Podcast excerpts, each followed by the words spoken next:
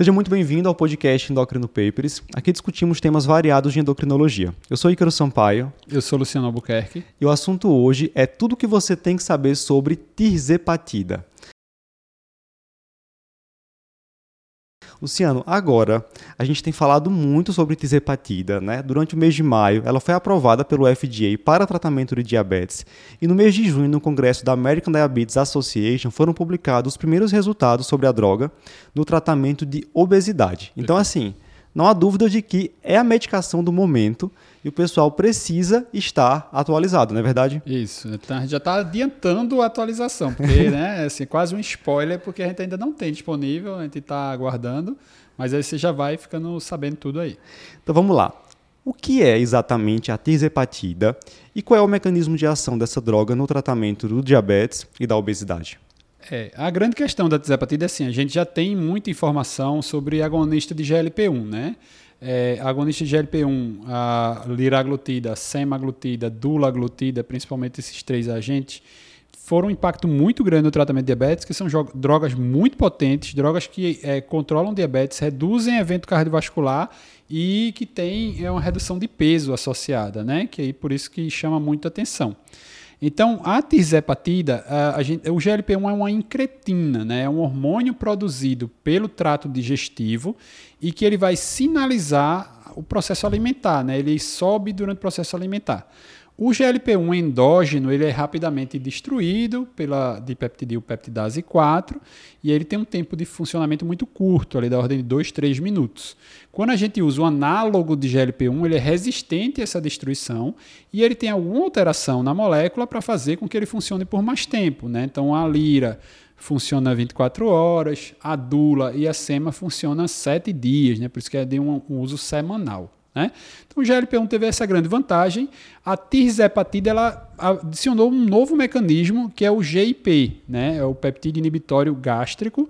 Ele é, do mesmo jeito, uma incretina que é liberada por uma célula do trato digestivo em resposta à alimentação é, ele serve mais para sinalização insulínica mesmo, né? Assim, ele teria mais um papel dessa questão de ir ali e dizer, ó, tem um carboidrato aqui, tem alimento, vamos nos preparar para é, produzir a resposta insulínica em relação a essa alimentação. É, então, o, a é um coagonista. Ele vai funcionar tanto no receptor do GLP-1 como no receptor do GIP, tá? É uma surpresa grande porque os estudos prévios já teve estudo, porque GLP-1 já está aí que 10 anos, né? 10 anos de estudos, mas comercialmente a gente já tem desde 2015. É, então a gente já tem aí 7 anos de mercado de GLP-1 e nunca se falou de GIP, né? E era molécula ali do mesmo momento. É, o GIP em diabéticos ele teria uma resistência ao GIP. Então foi testado e não funcionava. Não melhorava a glicose, não melhorava, não melhorava nada. Então, assim, foi testado e foi abandonado, né? Ficou ali na gaveta. É, depois foi visto que quando você usava ele junto com outro agente que controlasse, tivesse um efeito é, hipoglicemiante inicial, então ele de repente começava a funcionar, né? Então, é, na associação com o GLP-1, o GLP-1 teria esse funcionamento em relação a melhorar esse controle glicêmico. Então, o GLP-1 faz o GIP funcionar. E o GIP, pelo que a gente está entendendo até agora, ele potencializa a, a ação do GLP-1. Né? Então é um quase que um casamento, um, um sinergismo ali, né? Os dois estão se é, juntando e um está melhorando é, a ação do outro, né? É, é, importante lembrar que a afinidade que ela tem pelo receptor é diferente, né? uhum. né? Então pelo receptor do GIP é a mesma que o GIP endógeno. Isso. Agora pelo receptor do GLP-1 ela tem uma afinidade cinco vezes menor que o GLP-1 é. endógeno. É, mas aí a grande questão, é, Ícaro, é, é, isso é uma questão de farmacocinética, farmacodinâmica, né, afinidade e tal, mas é o efeito final da história que vai funcionar, né? Então, assim, tem alguns estudos mostrando que aqueles, aquelas vias neuronais que são ativadas pelo GLP-1, quando você usa a tizepatida que tem uma ação conjugada com o GIP, ela fica mais ativada, mesmo tendo uma afinidade menor, ela fica mais ativa do que quando você usa só o GLP-1. Então, é, realmente tem essa questão dessa via dupla e de uma ativação casada ali de um potencializar o efeito do outro, né? Por isso que acabou tendo esse resultado tão surpreendente tanto para a questão do diabetes quanto para a questão da obesidade. É, sabendo onde ela atua, fica fácil pensar no mecanismo de ação para tratamento do diabetes da obesidade. Então a gente uhum. tem ação no arqueado do hipotálamo, né, no centro de controle do apetite, uhum. reduzindo fome. A gente tem ação também a nível de célula beta, Perfeito. aumentando a secreção de insulina, que depende da glicose. E tem trabalho até mostrando que reduz a apoptose de células beta. Né? Perfeito. Perfeito. Então, efeitos bem interessantes para tratamento de diabetes e obesidade. E não foi à toa que o FDA aprovou essa medicação para tratamento de diabetes.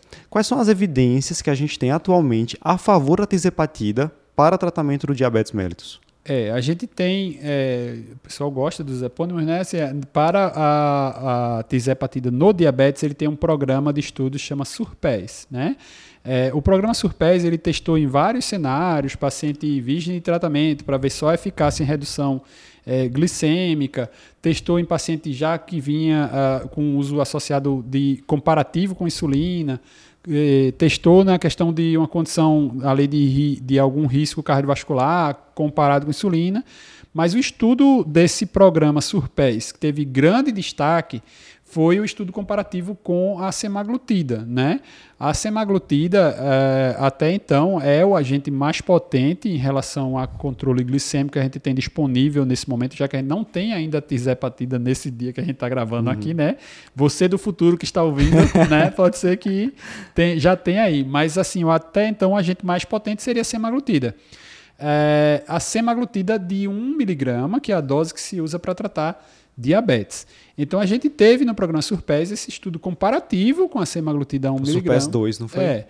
E aí acabou tendo uma maior redução tanto da, da glicada como do peso corporal. A gente lembra que em relação a peso, o diabético ele é um pouquinho resistente quando você compara com o obeso não diabético. Né? Então os números de redução de peso são menores nos diabéticos.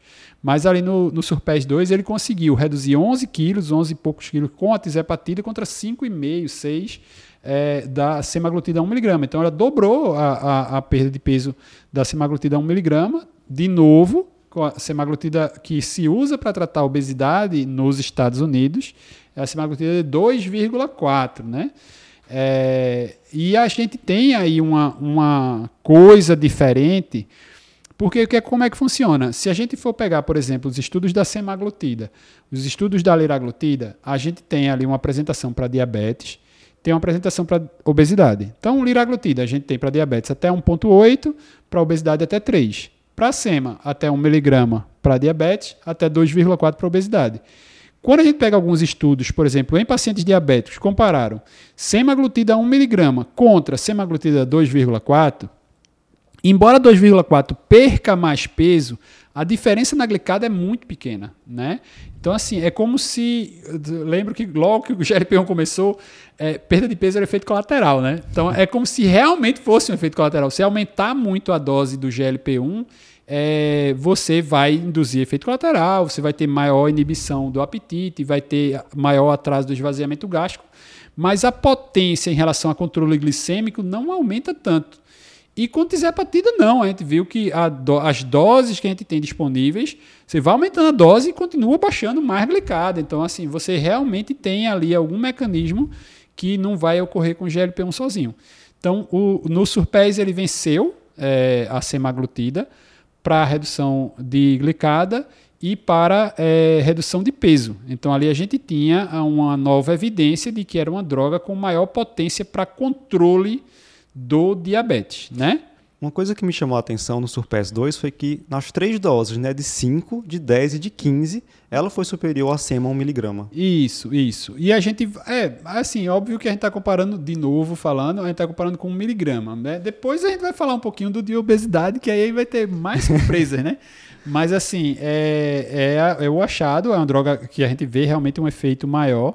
Lógico que ainda estamos em estudos, fase 3, a gente se empolga bastante. A semaglutida, de novo, já está disponível no tratamento do diabetes há bem mais tempo, a gente já tem mais tempo de experiência, pelos uns 4, 5 anos aí, já tem um, uma quantidade de população estudada bem maior.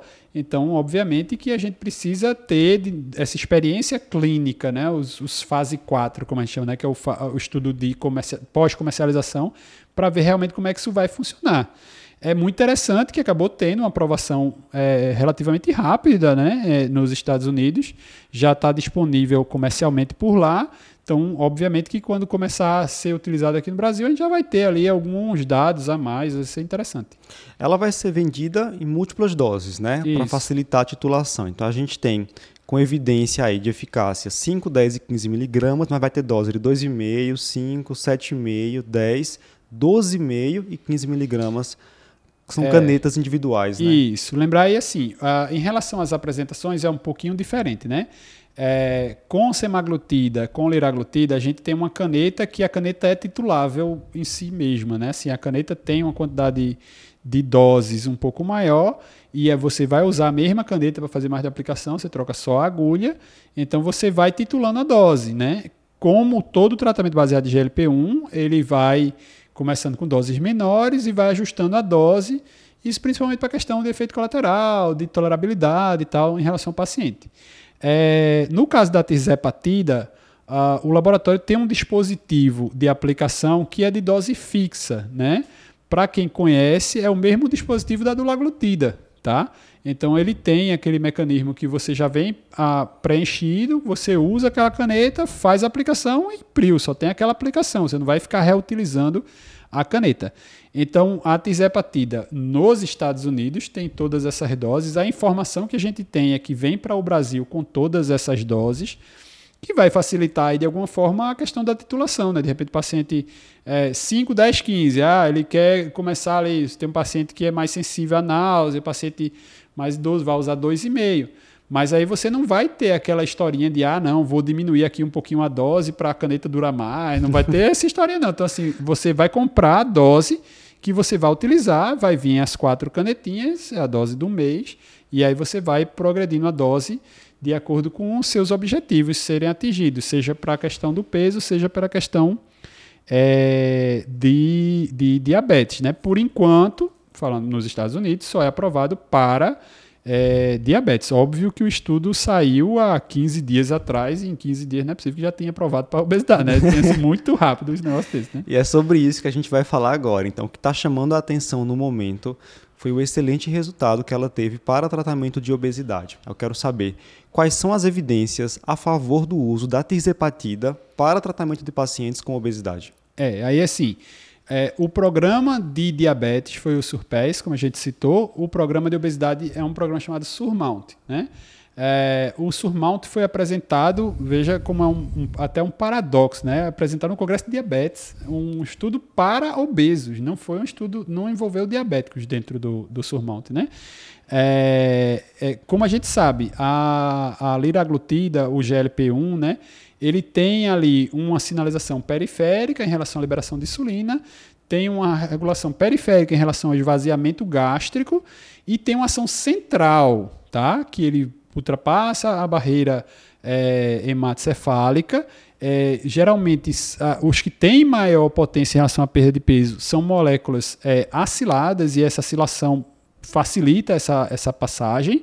Então, você vai ter um efeito central interessante com o GLP-1. Com a desepatida é a mesma coisa, então também é uma molécula acilada, tem um, é, um, um ácido graxo ali ligado, uma cadeia de carbono ligada, para facilitar essa entrada no sistema nervoso central e esses efeitos centrais. Né? É, o GLP-1 ele vai estimular os núcleos é, anorexígenos, vai inibir os núcleos orexígenos, vai ter um efeito ali em relação à regulação e sinalização do apetite. Então, no surmount, é, o grande destaque foi o número, os números em relação à perda de peso. Né? É, a gente chegou a um número, a média de perda de peso na dose mais alta, dose de 15 miligramas, foi 20,9% de perda de peso. Então a gente trabalhava até dois anos atrás com drogas que o que a gente via de perda de peso era 5%, 6%. Agora a gente tá, com a, a semaglutida a gente chegou em 15%, já foi um salto gigantesco. E agora a gente está falando de 21% em doses mais elevadas. É, nessa dose mais elevada, um terço dos pacientes, ali, um pouco mais de um terço, 36%, alcançou perdas de 25% do peso inicial. Isso a gente está falando, minha gente, de média. Então, assim, se a média é isso, metade perdeu mais do que isso, né? Então, assim. É uma cirurgia bariátrica. Ter, né? é, é, a gente vi, tá, tem muita gente falando dessa história, né? Que é uma cirurgia química, né? Se você vai falar uma medicação que vai ter um perda de peso equiparável a, a uma cirurgia bariátrica, né? Então, assim, realmente é uma potência muito alta, tá? É, para, paralelamente a essa história, essa perda de peso, ela teve uma redução muito grande de massa gorda, mas aí acho que do que perde peso você tem essa expectativa, né? É, da ordem ali de 20, mais de 25% de redução de massa gorda em média também. É, e teve um perfil, pelo menos no estudo, de tolerância em relação a efeitos é, adversos relativamente bom, a, a, taxa de descontinuação foi baixa, né? Assim, a maioria dos pacientes que começaram a medicação continuaram usando até o final do estudo. Vai bater naquela história de, da relação que a gente vê muito, assim, é, adesão-eficácia, né, que a gente vê na prática. É, se o paciente vê um negócio funcionando muito bem, mesmo que ele tenha efeito adverso, ele vai dizer, opa, não, mas é levinho, eu só estou vomitando um pouquinho, né? Assim, vai, ele vai tolerar mais o efeito adverso porque ele está tendo benefício com o tratamento. Por isso que às vezes você vê placebo descontinua muito, porque o cara vai aplicar, não está vendo benefício nenhum, está se furando, não sei o que, tá, tá, tá não está adiantando em nada aqui. É, são estudos também assim que têm algum viés, isso se estende a semaglutida, é uma discussão paralela, porque é, como são drogas muito potentes nessas doses mais altas, é difícil você falar que o estudo é cego, né? Porque, tipo assim, se o paciente está usando placebo, ele não vai ter perda de peso, vai ter nada, o outro está perdendo 15, 20 quilos. Então, assim, óbvio que você vai saber quem está usando a medicação, quem está usando o placebo.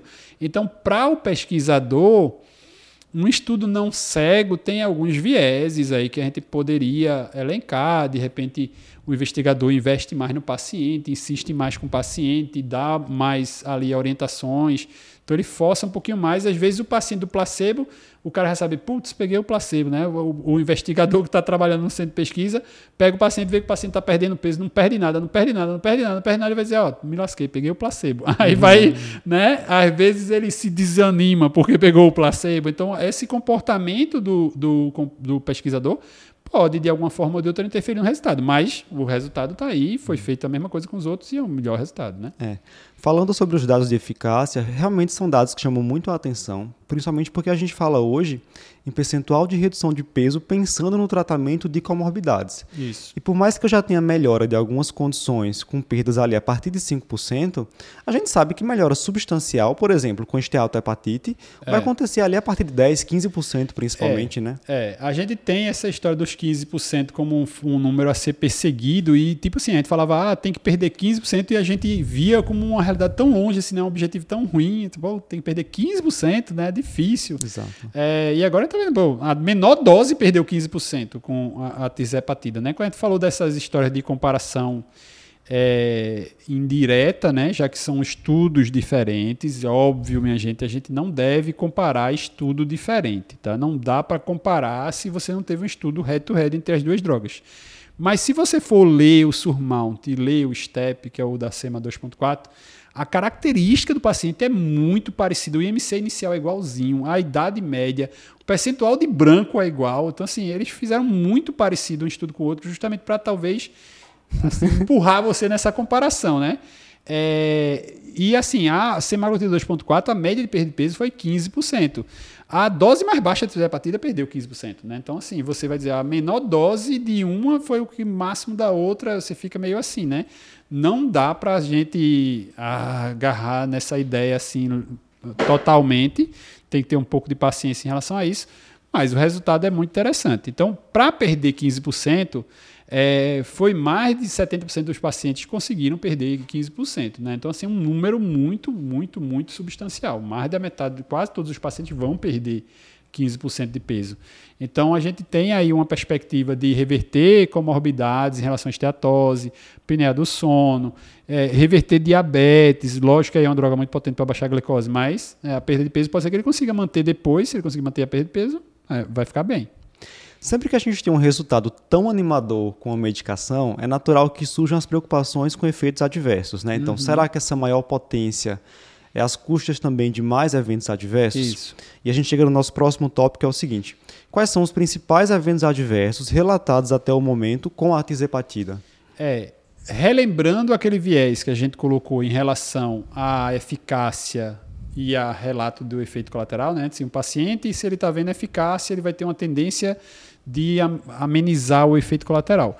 Mas efeito colateral grave não dá para o paciente disfarçar. Né? Então, a gente chama de efeito colateral grave quando precisa de uma intervenção do pesquisador, da equipe médica em relação àquele efeito adverso. Então, por exemplo, o paciente tem náusea, está vomitando e precisa de medicamento para parar o vômito, faz uma hipotensão, faz sei lá o quê. Então, não tem como ele disfarçar esse efeito adverso.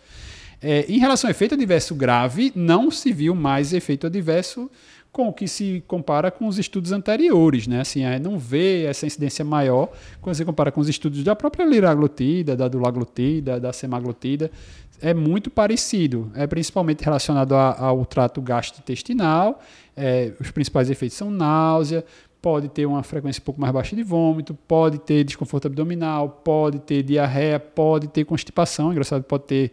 E a gente vê isso na prática, né? Às vezes tem paciente que tem diarreia, tem paciente que tem constipação. Interessante. É, é, muito, é muito pessoal ali de cada um. Às vezes, o mesmo paciente alterna, é engraçado, mas assim. São efeitos que, na maioria, são leves, a taxa de descontinuação foi baixa, é um estudo longo e o paciente continuou usando. É, então a gente tem ali é, uma certa segurança. E interessante também a história de que, tipo assim, não tem uma correlação dizer as maiores doses tiveram mais efeito adverso. É, teve efeito adverso com incidência maior nas transições de dose. Então, o grupo de 15 miligramas, ele não tinha mais efeito colateral do que o grupo de 5. Ele aumentava o efeito adverso na hora que você transicionava. Ah, estou usando 5.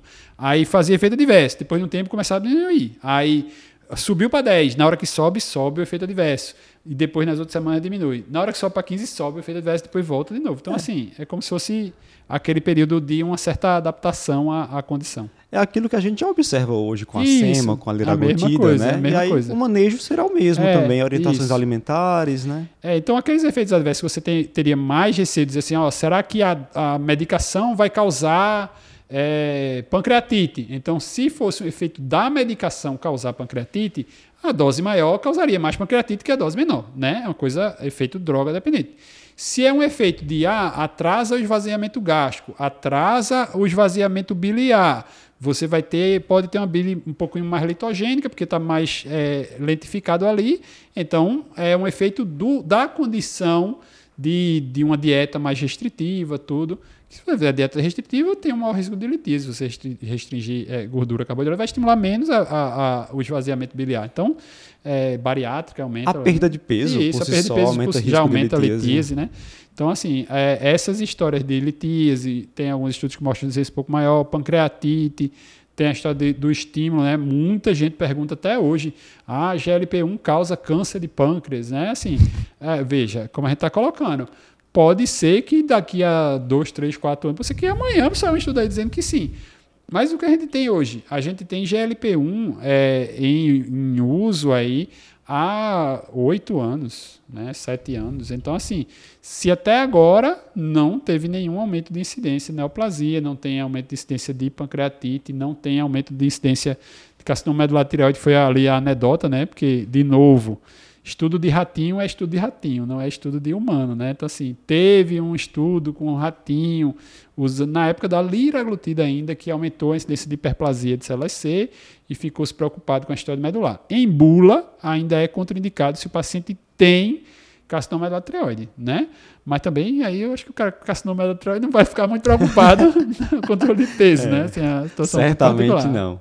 Muito bem, então é um medicamento eficaz e seguro. Mas para quem eu não vou prescrever, quais são as contraindicações para utilizar a tisepatida? Uma delas você já colocou, que é carcinoma medular de tireoide, por, esse, por essa evidência, por esse achado encontrado é, em ratos. O que a gente tem hoje ainda é relacionado a esse, essa condição é, dos próprios eventos adversos em si. Né? Então, assim, se é um paciente que tem um histórico de colelitise repetição, paciente que já tem história de pancreatite e que está se repetindo e não sei o que, aí você vai usar a medicação que pode aumentar a incidência. A, a história da, da, da função renal, a gente ainda não tem tanto dado, né? Assim, a, a, o GLP-1 inicialmente foi até 30, depois se estendeu a 15 porque começou a ter experiência com a droga. Mas lembrando de novo, a eliminação não é renal, então assim, você não vai ter essa condição, é só porque você não tem é, muita experiência, muito dado para usar em taxa de filtração mais baixa. Então, assim, a, a, as histórias dos, das contraindicações formalmente vão ser as mesmas contraindicações que a gente tem em relação a GLP-1. Vai ser muito se você já teve o evento, se você tem alguma condição ali que aumenta o risco de ter o efeito adverso, é mais nessa linha. E se vai utilizar para um paciente com diabetes, tem uma classe que deve ser suspensa, né, Luciano? Então, é, lembra de aí... tirar ali os DBP4 Isso. pelo mecanismo de ação superponível. É, como a gente falou lá no começo, o que é, é vamos lá de novo, o que é o IDPP4? O IDPP4 ele vai inibir a DPP4. O DPP4 é a enzima que quebra o GLP-1. Ela quebra o GLP-1 endógeno. O GLP-1 análogo, ele não tem, não sofre ação da DPP4. Então, é como se você estivesse tomando um remédio de graça. Assim, não, não vai fazer efeito nenhum, só vai ter efeito diverso, potencial complicação do uso. Então, se não serve para nada, então não vamos usar IDBB4 com GLP-1 e também com GLP-1 GIP, né, com o coagonista. Não adianta. Beleza. Até o momento em que a gente está gravando esse podcast, quais são os questionamentos sobre a tisepatida que ainda não foram respondidos? É, não foram respondidos até o momento, principalmente a questão um longo prazo. É, a gente não sabe como é que vai funcionar isso no longo prazo. É, a gente não sabe se tem algum potencial aí imunogênico ou de taquifilaxia em relação ao GIP, se depois de algum tempo vai diminuir a eficácia ou não. A gente não sabe. A gente tem muita experiência com o GLP-1, dizendo que enquanto se mantém o tratamento, se mantém a eficácia, e isso já está muito bem sedimentado. É, mas ele não sabe como isso vai funcionar em relação à tisapatida. Precisa de estudo mais longo ainda, né? Já tem aí um ano de uso é, nos estudos clínicos e, e, e por enquanto está tudo bem em relação a, a manter a, a, eficácia, manter o funcionamento, né? Ah, segundo ponto, é, como funcionaria se você tem uma perda de peso tão grande, como funciona a retirada da medicação, né? É, a gente tem um estudo muito interessante é, no programa STEP, é, da semaglutida, onde tem um grupo de pacientes, onde ele fez, tratou todo mundo ali as primeiras 24 semanas, o pessoal perdeu peso, aí na 20, 24 semana ele migrou, é, metade ficou no placebo, metade continuou usando. O grupo placebo recupera mais de 50% do peso que perdeu, né? Então, assim, é, óbvio, aí foi um período relativamente curto de uso da medicação, né? A gente geralmente, quando se propõe um tratamento de obesidade, no mínimo, mínimo, mínimo, muito mínimo seis meses, né? Mas a gente sabe que quanto mais tempo você fica fazendo uso, maior a chance de você se adaptar à nova condição e ter uma condição de manter. É, e não fazer essa retirada abrupta, se você vai reduzir dose pouco a pouco. A gente não tem informação sobre isso, porque não tem estudo clínico sobre isso. Então a gente não sabe como vai funcionar essa retirada uh, da tisepatida, né, em relação a quanto do peso que ele perdeu vai manter, ou se essa história, ah, a gente tem, por exemplo, o Direct pegou paciente diabético, recém-diagnosticado, esse povo perdeu 10% do peso, teve 60% de reversão de diabetes, só com a perda de peso.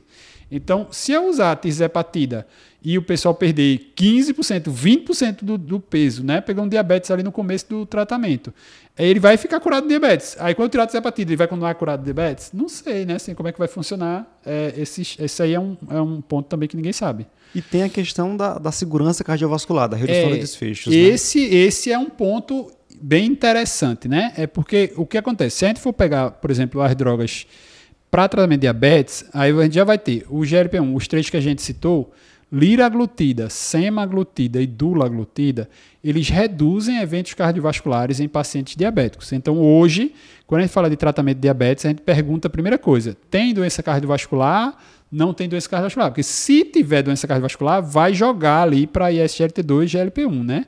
Então, essa, esse é um divisor de direções para a história do tratamento é, inicial do diabetes. É, a tirzepatida ainda não tem um estudo de segurança de desfecho cardiovascular, de redução de evento cardiovascular. Ela tem o Surmount, é, tem o Surpass 4, né? Foi o, um estudo onde ele pegou pacientes com fator de risco cardiovascular aumentado, fez um grupo é, controle com insulina, é, não glagina, era não com glagina, então assim não era contra é, placebo, assim, né? Então se questiona até se você pegou muito ali no começo e se a glagina teria efeito protetor. Óbvio que a gente não tem estudo mostrando proteção cardiovascular com glagina, né? Mas no, nesse, e não foi um estudo desenhado para é, benefício cardiovascular, né? É, nesse estudo que não foi desenhado para isso, houve redução de desfecho cardiovascular. Houve redução, deu um risco relativo 0,74, eu acho 26%, 25%, 26% mas sem significância estatística. Significância estatística, em geral, é uma questão de números. Se você aumentar a amostra, aumentar o tempo de segmento, vai dar significante depois, né? Então, assim, é muito é, esperado, seria uma surpresa muito grande se no estudo de desfecho cardiovascular não mostrar esse mesmo número. Provavelmente vai mostrar esse mesmo número. Mas hoje, a rigor, a gente não tem é, dado de segurança cardiovascular contra a hepatite. Então, por exemplo, nos Estados Unidos, é, boa parte do seguro-saúde ele cobre o uso da medicação. Então, se hoje chegar um paciente no consultório de um médico endocrinologista americano, diabético, com doença cardiovascular, ele não vai para a tisepatida. Embora a tisepatida controle mais o diabetes, é, baixe mais a glicose, mas ele não entra na primeira linha de tratamento. Se eu pegar um diabético que não tem é, doença cardiovascular estabelecida, ele também não vai para a desepatida, porque ele não vai ter aquela obrigação de começar a GLP-1. O único cenário que ele vai pegar é o diabético obeso, né? E aí vem aquela curva ali, né, que o pessoal está colocando, que acha que quer colocar uma redução de 15% do peso como meta de tratamento do diabetes, né? Veja Só que ficou animado. Não, a gente tem que se ligar, às vezes é uma visão crítica sobre guideline, né? É, por que de repente botaram 15%? A gente sabe que se perder 10% tem benefício. Então, será, óbvio, vamos aqui fazer advogado do diabo, como diz a história. Uhum. Será que meteram 15% porque quer forçar a barra para você prescrever GLP-1? Quer forçar para o convênio cobrir GLP-1 lá no, nos Estados Unidos? Quer forçar para cobrir tisepatida nos Estados Unidos? Porque se ele não vai entrar por enquanto na indicação cardiovascular, ele entraria muito bem na indicação obesidade. Então, diabético obeso, sabe, DM2, 90% é obeso, né? Então aí vai, imagina, diabético obeso tem que usar tisapatina, vai subir, vai prescrever, não tem é, laboratório que consiga fabricar tanto tanto tisapatina no mundo, né? Porque vai, vai vender muito, né? Vai, tem um interesse comercial, obviamente, mas a gente tem que destacar que realmente os resultados são maravilhosos. E fica essa dúvida em relação à redução de desfecho cardiovascular, porque o estudo específico ainda está em andamento e a previsão é que só vai sair em 2024 tá? Então aí tem um tempinho ainda para a gente ver isso aí, de repente eles adiantam, se der um resultado muito significativo, de repente já publica ano que vem, mas a previsão é essa. Perfeito. Acho que agora você tá fera sobre tisepatida, né? Então compartilha aí esse podcast com seus amigos, deixa o seu comentário no YouTube e não esquece de acompanhar o Endocrino Papers no Instagram. Até a próxima. Até mais, pessoal.